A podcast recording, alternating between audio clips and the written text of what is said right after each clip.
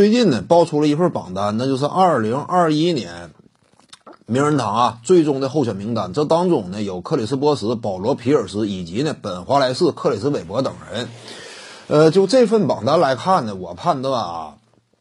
第一个入选的就是保罗皮尔斯，因为皮尔斯呢是这些人当中整体成就最高的，二阵三阵呢，整体次数啊比克里斯波什呢有优势。不仅如此呢。皮尔斯啊，长期领军一支球队。别看说呢，后来呀，他辗转篮网，后来呢又加盟什么快船呢？呃，换了一圈，但是最终呢，荣归故里，以一个绿衫军的球员身份完成了退役，可以说是有始有有终。而且呢，你看当时啊，绿军对他这样一种态度，也是给予了极高的尊重。呃，他呀，身体里啊流着绿色的血液，所以呢，皮尔斯呀，不是一人一城。但是他当初呢离开球队也是为了球队的长远考虑，就是说，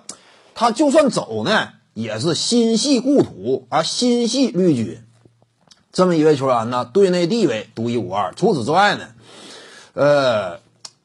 就是他毕竟啊，当年也算是领军情况之下，凯文加内特呢，他是 MVP 级别不巨星不假。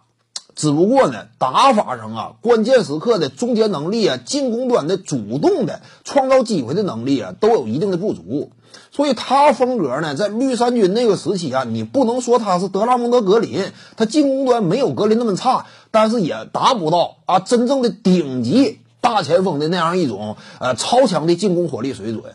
因此呢，呃，我们考虑啊，一支球队真正说它的上限是由这支球队的外线。核心，或者说进攻端的第一支柱，往往决定了这支球队啊真正的高度。所以呢，保罗皮尔斯当时那个冠军呢，老大老二之间，你会更加倾向于也许啊，就是把保罗皮尔斯往前推一推，因为毕竟他也是绿军老将。因此呢，这一届篮球名人堂啊，没有任何一个其他竞争对手比这个皮尔斯的资格更足。本华莱士呢？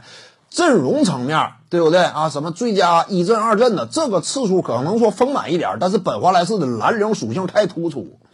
有时候凭 NBA 啊这个球员的历史地位啊，太过于蓝领属性的，他一般来讲稍微靠边站点就你完全就进攻端才华呢毫无展现，那你就算说入选一堆第一阵容也不是很值钱。类似情况呢，就是这个德安德鲁乔丹，他也入选过第一阵容。甚至呢，德安德鲁乔丹啊，他整体入选的这种阵容的次数，这种硬荣誉程度高于文斯卡特。当初这个快船三巨头都高于卡特，格里芬都远远高于卡特。格里芬我要没记错，入选过三次第二阵容，好几次第三阵容。格里芬呢，他成就怎么判断，这个我们另算。但是小乔丹呢，他就算说入选过第一阵容，他整体的。存在感、历史评价也低于文斯卡特，那这是蓝领风格，你相对差点所以这届呢，